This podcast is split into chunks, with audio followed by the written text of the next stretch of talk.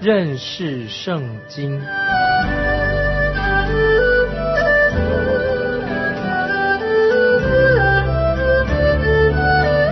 认识上帝的话，把上帝的话带到全世界。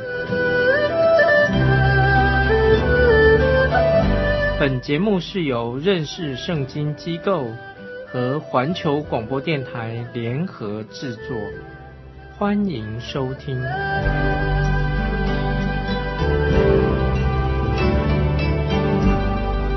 亲爱的听众朋友，你好，欢迎收听。认识圣经这个节目，我是麦基牧师。当我们读到创世纪第三十四章的时候，我们似乎看不到雅各在比努伊勒与天使摔跤之后，他灵命有了很特别的更新。不过，雅各的灵命的确还是有了一些改变。有人说，雅各的灵命更新已经褪色了，已经失效了，而且雅各必须要再来一次。所谓的第二次灵命的更新，我认为这种说法是不对的，因为雅各在印努比勒的灵命的确是更新了，是一件很奇妙的事情。在此之前，雅各的特性是非常的自我中心的，一切都是靠肉体行事。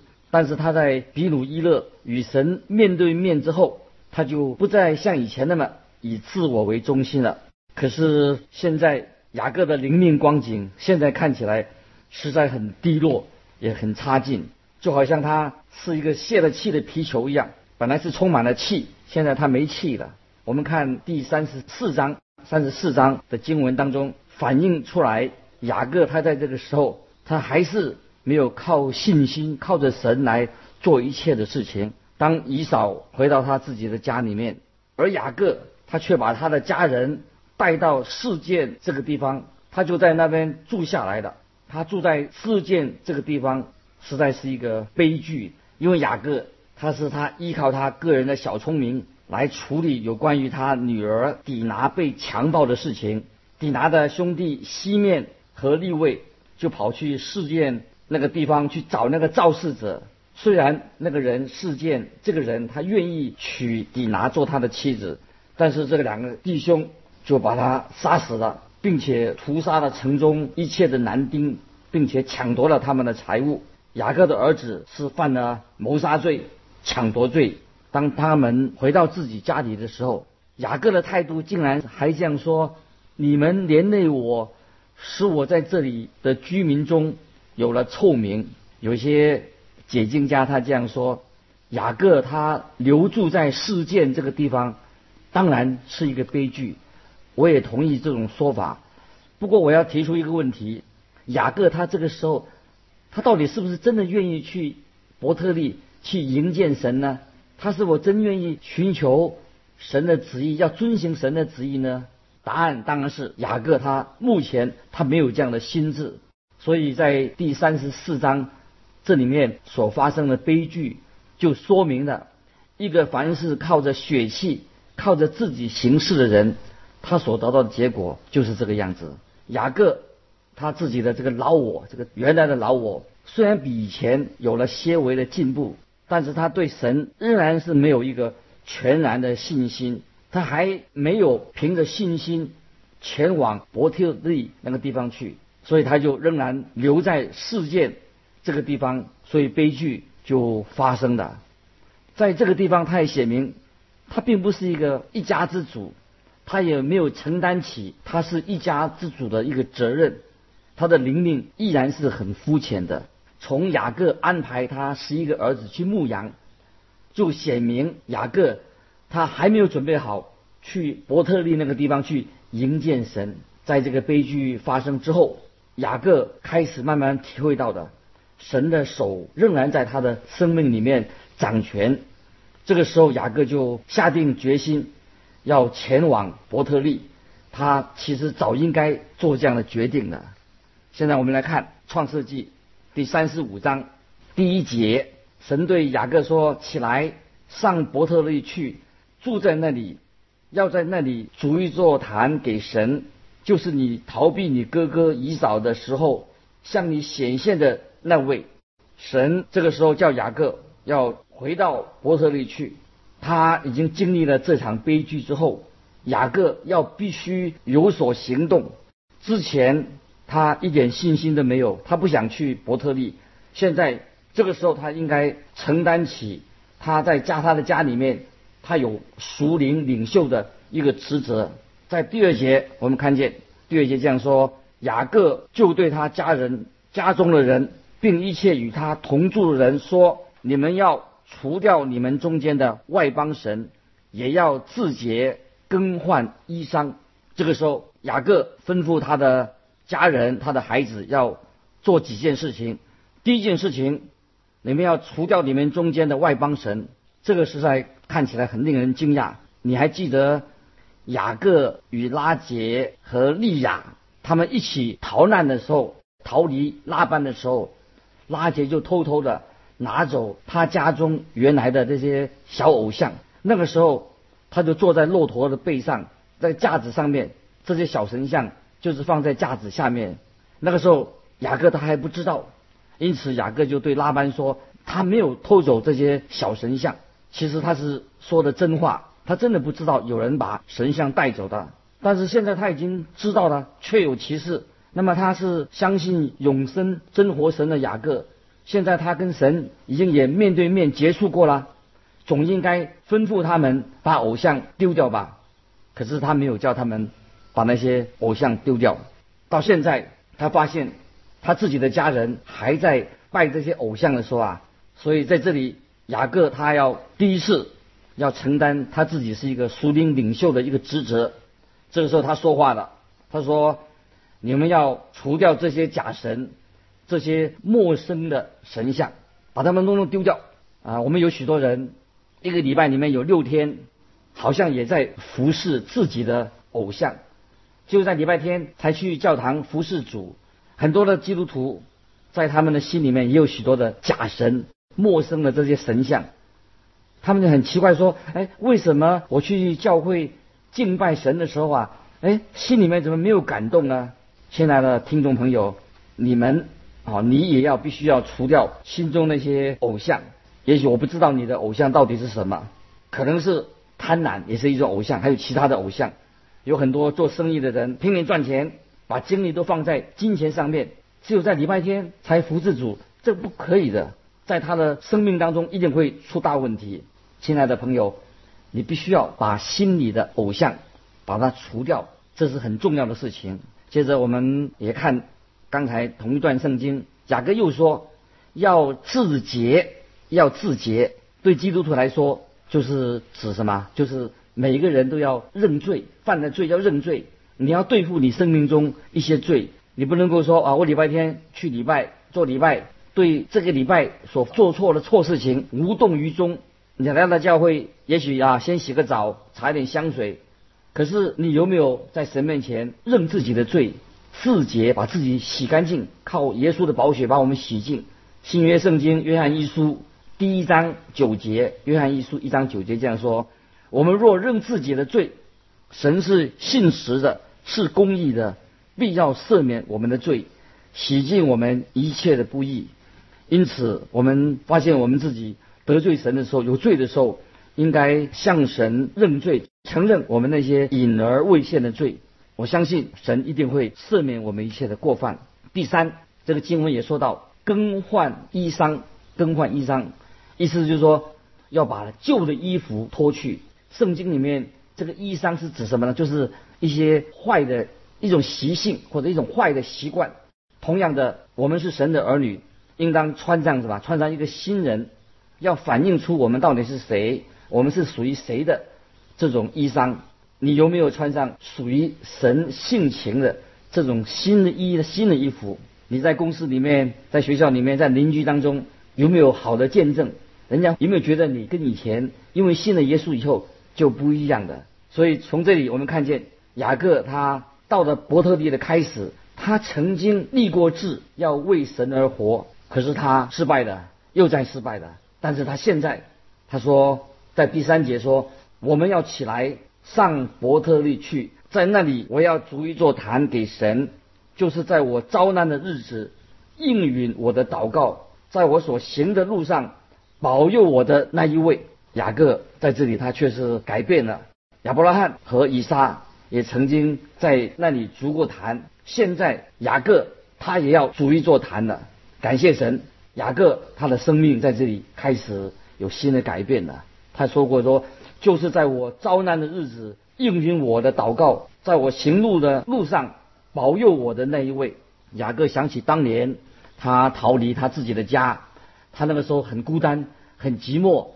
他就来到伯特利，神对他说：“我是信实的神。”多年以来，雅各却是领受了神给他的祝福。现在神也对他说：“你要回到伯特利去，在那里重新开始。”所以，我们都要认识到，长久以来，也许我们是一个马马虎虎、不冷不热的基督徒，其实这是浪费了你自己的生命。神也曾经呼召过以色列民，他的百姓。要离开埃及地，要他们进到神所应许的地方。神向他们显现，吩咐他们要进去那个应许之地。哎，可是他们不肯进去。结果呢，他们就在旷野漂流了四十年之久。所以后来神又向约书亚显现，对他说要进入那地。可惜他们已经浪费了四十年的光阴，在旷野那里浪费时间。有多少基督徒也已经浪费了他们的生命？这里也是给你给我一个教训。我们今天也有些人，也许也是像雅各一样，这个是一个很重要的属灵的教训，对今天对你对我都是一个很实用的一个教训。感谢神，神他现在对雅各说：“我是你的神。”我个人很喜欢这句话。但愿神也是对你说话，神也是我们的神。如果神成为我们的神，那实在是太好了。请注意，在这个时候，雅各他在他的家里面呢，开始执行他做父亲的全责了。我们看第四节经文第四节，他们就把外邦人的神像和他们耳朵上的环子交给雅各，雅各都藏在事件那里的橡树底下。在当时戴耳环啊，戴耳环是跟拜偶像有关系的。耳环是代表他们是那些偶像的崇拜者，所以这个时候他叫他们一定要把他们除掉。圣经说雅各都藏在世界那里的橡树底下，意思就是说雅各把这些偶像啊完全的除掉，叫他不要露出来，把它埋在地图底下，要他们从此要过一个新的生活了。接着我们来看第五节、第六节的经文，他们便起行前往。神使那周围城邑的人都甚惊惧，就不追赶雅各的众子了。于是雅各和一切与他同在的人，到了迦南地的路斯，就是伯特利这个地方啊。雅各还没有改名为伯特利之前，叫做路斯。第七节，我们看第七节，他在那里筑了一座坛，就给那地方起名叫伊勒伯特利。因为他自己逃家的离开他哥哥，离开哥哥的时候，神曾经在那里向他显现。伯特利啊，伯特利的意思是什么呢？就是神的家，是雅各以前他所起的名字。现在他叫这个地方叫做伊勒伯特利，意思是伯特利的神。这里又显出了雅各的灵命在这里又慢慢的成长了。接着我们看第八节。利百加的奶母底波拉死了，就葬在伯特利下边橡树底下。那个树名叫亚伦古巴。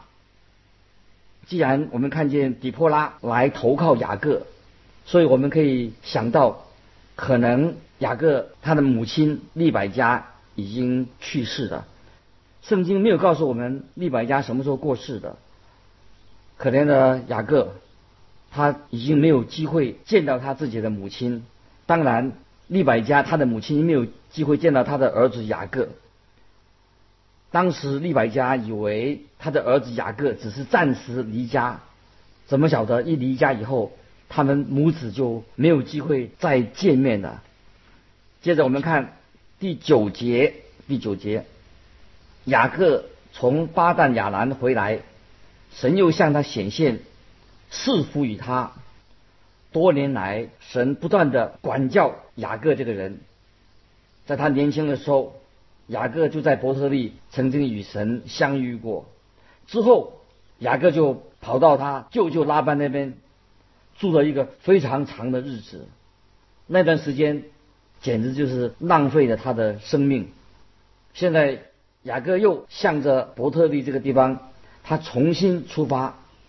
第十节，我们看第十节的经文，且对他说：“你的名原是雅各，从今以后不要再叫雅各，要叫以色列。”这样他就改名叫以色列。这个就是以色列这个名字的来由。接着我们看第十一节，神又对他说：“我是全能的神，你要生养众多。”将来有一族和多国的民从你而生，又有君王从你而出。我是全能的神。神也曾经对亚伯拉罕说过同样的话。第十二节，我们看第十二节：我所赐给亚伯拉罕和以撒的地，我要赐给你与你的后裔。神看这片土地，应许之地。是一个非常重要的产业。现在神第三次应许，做应许，要赐这块土地给他们。第一次，神向亚伯拉罕做这样的应许，后来他又向以撒做同样的应许，把这个地要赐给他们。现在他又对雅各做这样同样的应许。接着我们来看第十三节到。第十五节，神就从那与雅各说话的地方升上去了。哦，十三节说，神就从那与雅各说话的地方升上去了。雅各便在那里立了一根石柱，在柱子上奠酒烧油。雅各就给那地方起名叫伯特利。这里第一次提到奠祭啊，奠祭这件事情。在旧约圣经立位记里面，也提过有关于献祭的事情，但是从来没有提到有关于奠祭的事情。圣经也没有提供有关于奠祭这件事情的细节。这里很明显的告诉我们，在早期的时候，这当然是一种祭祀的方法。对于今天的信徒来说，就是你跟我来说，也是很有意义的。奠祭是什么意思呢？就是把酒浇在那个祭牲的上面，那些祭物上面浇了酒，然后就慢慢的蒸发掉的。新约圣经也提过提醒我们，新约圣经菲利比书第二章十七节这样的记载说：菲利比书第二章十七节，我以你们的信心为贡献的祭物。我若被浇奠在其上，也是喜乐。这里保罗提到他自己盼望他的属灵生命，就像奠基一样，能够把它舍己，能够付出，这是一个非常美好的啊，一个很重要的一个属灵的意义。他说：“我以你们的信心为贡献的祭物，我若被浇奠在其上，也是喜乐。”哦，表示一种舍己。我自己愿意付出的意思啊，为神啊服侍神的意思。好，接着啊，我们再看第十六节。十六节，他们从伯特利起行，离以法他还有一段路程，拉结临产，甚是艰难。拉结就是雅各的妻子，已经有了一个儿子，名叫约瑟。他现在他怀着第二个孩子要出生了。接着我们看第十七节、十八节，圣经这样说：正在艰难的时候，收生婆对他说：“不要怕，你又要得一个儿子了。他将军已死，灵魂要走的时候，就给他的儿子起名叫卞俄尼。卞俄尼，他的父亲雅各啊，却给他起了另外一个名字。”改成变雅敏，变雅敏，这里所指的不是讲到拉杰的死的事情，而是只要发生一些什么事情，拉杰他这样说，就叫他让我悲伤的儿子。他这样想，这是让我悲伤的儿子。但是对雅各来说呢，他说他这样，雅各他心里这样说：我失去了挚爱的拉杰，现在这个出生的孩子又很像他，因此我要给他起名叫做卞雅敏。卞雅敏什么意思呢？就是在我右手的儿子，在我右手的儿子。就是跟他很关系很亲密的意思。雅各他很特别偏爱拉杰所生的这个儿子。雅各他对拉杰的爱，也是他在巴旦亚兰的那段日子里面唯一的啊一个美好的回忆。这个时候，当时啊，在当时，雅各还是一个属肉体的、很自我中心的人，他非常的宠爱拉杰。也很专心的爱他，愿意为他做任何的事情，包括他让拉杰保留着从他父亲那里偷来的那些偶像。雅各是非常的纵容拉杰他的这个妻子，他对其他的人他就不会这样做。拉杰为雅各生了约瑟和卞雅敏这两个孩子，那么当他生下第二个孩子就是卞雅敏的时候啊，因为难产就过世了。所以雅各因为这样的事情，他非常的哀伤。雅各其他的十个儿子都没有给雅各这个家庭，没有给雅各带来了什么欢乐。我认为神是要提醒他，多娶了一个妻子就是多妻罪，是一个犯罪的事情。神不喜悦他有多妻这种事情。雅各他偏爱约瑟和卞雅敏，后来让他其他的儿子就。为这个事情很妒忌，雅各实在不应该那样的偏心啊，只偏爱约瑟跟便雅悯，因为他自己也曾经受过这种的苦哦，他父亲也是啊，很忽略了他，所以他雅各他应该知道偏爱孩子一定会招来很多的麻烦。雅各现在他已经失去了他所爱的妻子拉杰，现在有了便雅悯。虽然拉杰说这个卞雅敏是哀伤之子，但是他却是雅各的右手，右手之子，右手的孩子，是他的杖啊，手上的杖，他的肝，在雅各年老的时候啊，这个小孩啊会给他带来了依靠和安慰，啊，我们明白这一点也很重要啊，因为他可以帮助我们了解到雅各他后来的经历。他后来他的生活非常的沉痛忧伤，借着这个我们可以多了解雅各他的生平。这一切是什么？都是源于雅各他自己所犯的罪。假如说我们任意犯罪的话，我们也会像雅各一样，要承受所犯罪所带来的结果。没有人能够幸免，没有人可以有侥幸。好，我们再看十九二十节，拉杰死了。站在以法他的路旁，以法他就是伯利恒，雅各在他的坟上立了一个铜碑，就是拉杰的墓碑，到今日还在。我们再看第二十一节，以色列起行前往，在以德台那边自搭帐篷，帐篷自搭帐篷。接着我们再看二十二到二十六节。是雅各从不同的妻子里面啊所生出孩子的名单啊，其中只有约瑟跟便雅敏比较突出，其他的孩子都不怎么出色。这再证明给我们证明啊多妻啊不是一件好事情。二十九节就这样记载：以撒年纪老迈，日子满足，气绝而死，归到他列祖那里。他两个儿子以扫、雅各把他埋葬了。